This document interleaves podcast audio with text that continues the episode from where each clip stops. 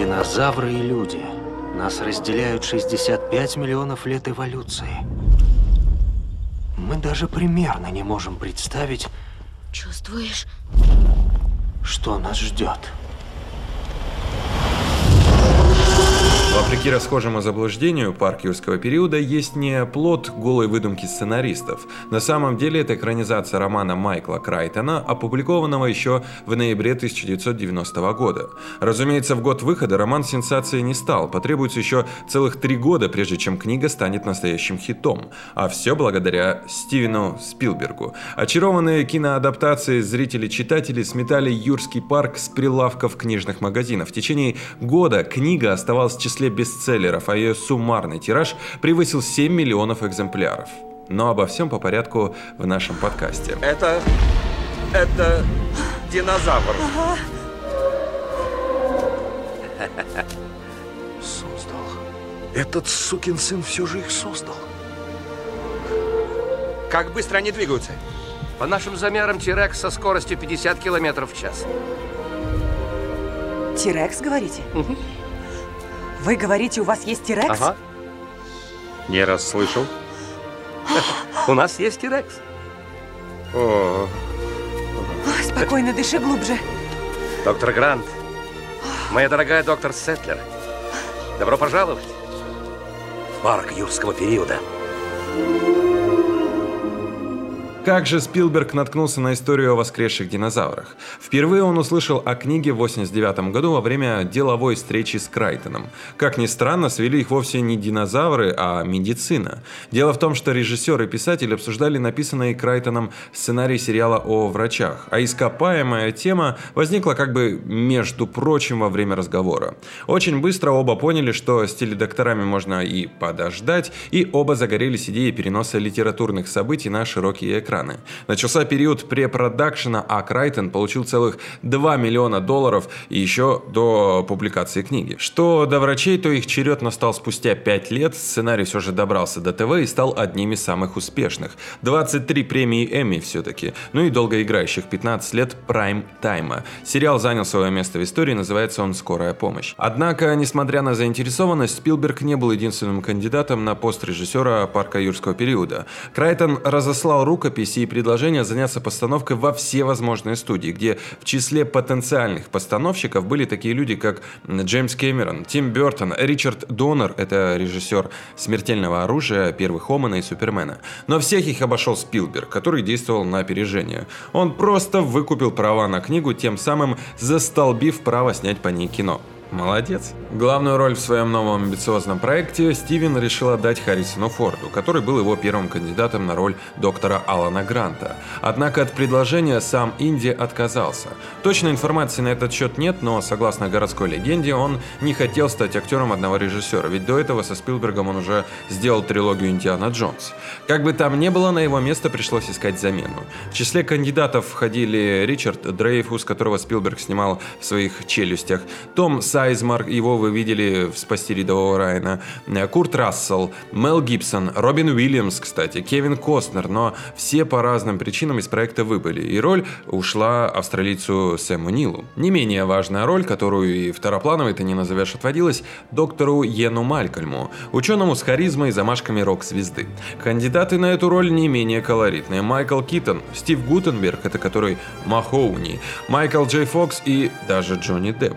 По воспоминаниям воспоминаниям Джанет Хиршенсон, Малькольма хотел сыграть и даже э, Джим Керри, но его пробы были просто ужасными. В конце концов, партию закрепили за Джеффом Голдблюмом. Двигаемся по касту дальше. В очередь на роль верной спутницы доктора Гранта, доктора Элли Сетлер, выстроились такие молодые и прекрасные актрисы, как Сандра Буллок, Гвинет Пелтроу, Джулиана Мур, Николь Кидман, Рене Зельвегер и Хелен Хант. И это был лишь первый эшелон. Далее поступили заявки от Джоди Фостер, Сигурни Уивер, Мишель Мишель Пфайфер, Джейми Ли Кертис, Джулиет Бинаш, Сара Джессики Паркер, и это только начало. Но после того, как Стивен Спилберг увидел картину «Беспутная роза» 1991 года, он без раздумий отдал роль Лори Дерн. Ну и как обойти вниманием создателя Юрского парка, гениального, но не очень дальновидного ученого Джона Хаммонда. Эту роль он изначально намеревался отдать только Ричарду Аттенборо, знаменитому британскому режиссеру и актеру. Предложение тот принял, и это не несмотря на два занятных нюанса. Во-первых, на то время Аттенборо уже 14 лет как не снимался в кино. Как Спилбергу удалось его уговорить, неизвестно. Известно лишь, что это был уже третий фильм, в который Спилберг звал его, а тот все отказывался. Во-вторых, десятью годами ранее Аттенборо утер нос Спилбергу в оскаровской гонке. Его фильм «Ганди» удостоился двух премий «Оскар» в номинациях «Фильм года» и «Лучший режиссер», в которых также номинировался и Спилберг со своим фильмом «Инопланетянин». Но были, разумеется, и другие кандидаты на всякий случай. Так, роль темного Уолта Диснея, как назвал Хаммонда сам писатель Майкл Крайтон, предлагали Шону Коннери, Клинту Иствуду и Марлону Брандо, на случай, если Аттенборо решил бы не прерывать свой 14-летний актерский отпуск. Что касается маленьких актеров, брата и сестру Тима и Лекс. Лекс смогла сыграть Кристина Ричи, а вот роль Тима изначально была застолблена за Джози Мазелло. Дело в том, что он проходил пробы в предыдущий фильм Спилберга «Крюк», но не подошел по возрасту. Тем не менее, юнец впечатлил Стивена, и тот пообещал, что обязательно трудоустроит его в свой следующий фильм. Джози, кстати, вырос и тусуется со Спайди и Джастином. И весь периметр, все 82 километра огорожены? И система слежения есть, и датчики движения, и рвы забетонированы. Дональд, дорогой мой, успокойтесь. Получайте удовольствие. Смею напомнить вам, Джон, что я тут не на экскурсии. Я должен серьезно изучить системы безопасности острова. Ваши инвесторы, коих я представляю, весьма обеспокоены. Если за двое суток меня не переубедят, то и мне не переубедить. Я закрою ваш парк, Джон. Через двое суток я буду принимать ваши извинения. Укомплектованный актерский состав стал активно колесить по живописным локациям, где им предстояло отснять натурные сцены. Съемочный период длился с конца лета до конца осени 92 года, и за это время команда побывала на Гавайях, Коста-Рике, Доминиканской Республике, Калифорнии и так далее. Не обошлось без эксцессов, конечно. Когда актеры находились на Гавайях, их остров оказался во власти циклона. Стихия набирала обороты, и все собрались в актовом зале отеля подальше от э, шквалистого ветра и ливня, который бил во все окна и, разумеется, перепугал каждого. Один лишь Эттенбор оставался в своем номере, где просто спал. В ответ на недоумение коллег, как он не переживал за свою безопасность, Ричард отшутился. «Дорогуша, я пережил блицкрик».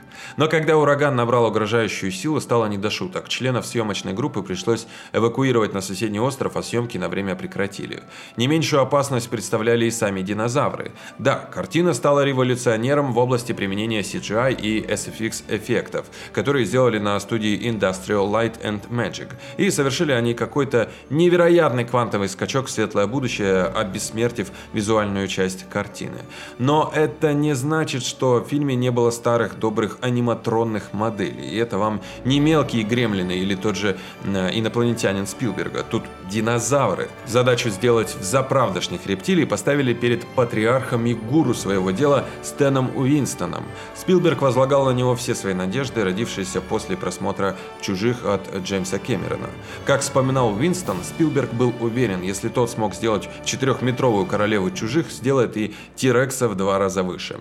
Но это видение вопроса было немного наивным. Дело в том, что королева «Чужих» была созданием инопланетным. Ее анатомия и движения не соотносились с чем-то даже отдаленно похожим из животного мира Земли. Поэтому Уинстон и засомневался в возможности сделать достоверным столь огромного динозавра. Ведь тот хоть и вымер миллионы лет назад, но должен был стать неотличимым от животного из плоти и крови. Тем не менее, когда Спилберг спросил у Уинстона, потянет ли он, Стэн без колебаний ответил «да» и добавил, что не имеет ни малейшего понятия, как он это сделает. Конечно же, Уинстон скромничал. Его мастерской закипела работа, и результат был просто феноменальный.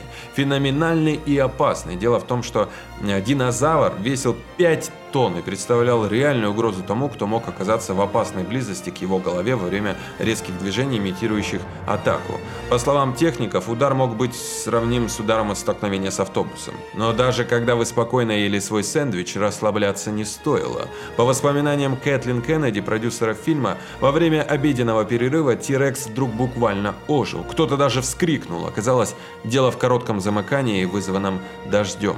Зато вот с брахиозаврами никаких проблем и страхов не было. Травоядные же. Что же до динозавров помельче? Для съемок сцены с участием относительно небольших ящеров, например, велоцирапторов, были изготовлены специальные костюмы, которые надевали на себя специально обученные люди из команды Уинстона. Для некоторых сцен нашли и вовсе неожиданное решение. Легким движением мысли Уинстона велоцирапторы превратились в элегантные штанцы. Да, когда в кадре были видны лишь ноги рапторов, техники были в специальных динобрюках. А теперь аудитория вопрос. Сколько в фильме про динозавров вы видите самих динозавров? 15 минут. И это при хронометраже в более чем 2 часа. 9 минут нам кажут аниматронных кукол Уинстона и еще 6 минут нарисованных ящеров от э, колдунов Лукаса из ALM. Кстати, Спилберг был так уверен в своем успехе, что совсем не курировал постпродакшн. Эту работенку он доверил своему лучшему другу Лукасу, а сам укатил в Европу, где приступил к своему следующему фильму «Список Шиндлера». Лукас с поставленной задачей справился на ура. Сами гляньте, какой был э, юрский период до и после наложения спецэффектов. Впечатляет, не так ли? Впечатлен был и сам Лукас, да так, что по окончании съемок твердо решил делать новую трилогию «Звездных воинов». От взрослых особей у нас не рождаются. Ради безопасности у нас строгий контроль над популяцией. Так что на воле в парке юрского периода животные не размножаются. А откуда вы знаете, что они не размножаются? В парке юрского периода все животные самки, А, поскольку мы их такими создали. мне интересно, откуда вы знаете, что все они самки? Что кто-нибудь им под юбки заглядывает? Мы контролируем хромосомный набор, что не так уж и трудно. По своей природе все эмбрионы позвоночных женским набором. Им нужен дополнительный гормон на определенной стадии развития, чтобы они стали мужскими. Мы отказываем им в этом. Отказываете? Джон, но такой контроль абсолютно нереален. История эволюции показала нам, что жизнь просто невозможно обуздать. Жизнь так или иначе вырвется на свободу, завоюет новые территории, сокрушит все барьеры, с болью, с большой опасностью, но все же ха, будет так. Будет так. Хотите сказать, что группа животных, состоящая исключительно из самок, может размножаться? Нет, я просто хочу сказать, что жизнь а, пробьется. Премьера картины состоялась в пятницу 11 июня 1993 года. Картина вызвала настоящий фурор среди киноманов. Очень хорошо настроение тех дней передают воспоминания Дэвида Кэпа, сценариста, адаптировавшего роман «Юрский парк» для переноса на экраны. В день премьеры он был в Нью-Йорке и решил сходить на готовый фильм в кино. Пятница же. Вот что он там увидел. Цитирую. Подойдя к ближайшему театру, я оказался в толпе людей, и к нам вышел парень с мегафоном. «На 7 часов все билеты проданы!» «О!» – раздалось в ответ. Парень добавил «И на 10 часов все продано!» «О!» – завопила толпа. «На завтрашние сеансы в 7 и в 10 тоже все билеты проданы!» – добил их сотрудник кинотеатра. Ну, а я подумал тогда, я, конечно, не эксперт, но это все точно очень хорошо. Фильм стал кассовой бомбой, поставив рекорд по сборам в премьерные выходные и по общим сборам в целом. Парк юрского периода собрал по всему миру без малого миллиард, став самым кассовым фильмом в истории кино. Этот титул он держал три года, пока не приплыл Джим и его «Титаник». Успех был закреплен на ближайшей Оскаровской церемонии. В 94-м лента взяла три Оскара из трех, на которые была номинирована. Но не одними техническими и кассовыми достижениями славен фильм. Он был и остается великолепной историей, местами наивной, местами жуткой, но неизменно впечатляющей и увлекательной. Воистину, идеальное, эталонное развлекательное кино на все времена. С вами был Глеб Новоселов. Большое спасибо за внимание. Живите и процветайте. Продолжение следует. Режиссер Стивен Спилберг изменил представление о блокбастерах в 93-м, сняв воскрешающий страх перед динозаврами фильм «Парк юрского периода», который и по сей день остается одним из самых популярных фильмов.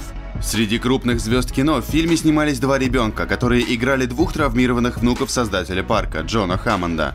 Десятки лет спустя франшиза продолжает жить на больших экранах, и остается вопрос, где же они сейчас? Ариана Ричардс. А теперь перейдем к части, в которой вы себя старичком почувствуете. Ариана Ричардс всего на один год младше Джеффа Голдблюма, который тоже присоединился к актерскому составу парка в 92 году. Ей было всего 12, когда она играла Лексу Мерфи, молодого хакера. Ну, во всяком случае, по сценарию хакера.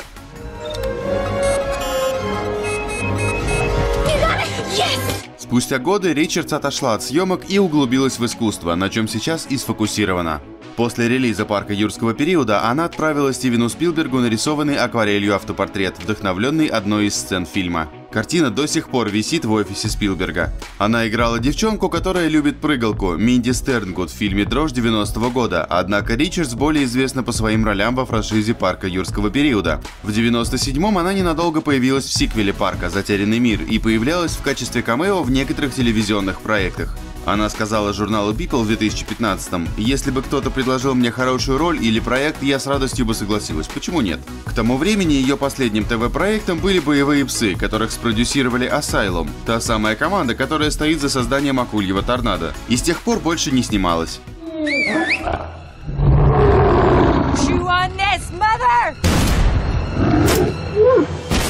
Ричардс также появилась на премьере «Мира юрского периода 2», который вышел в большой прокат в июне 18-го, где она снова встретилась с Джеффом Голдблюмом. Джозеф Мацелло.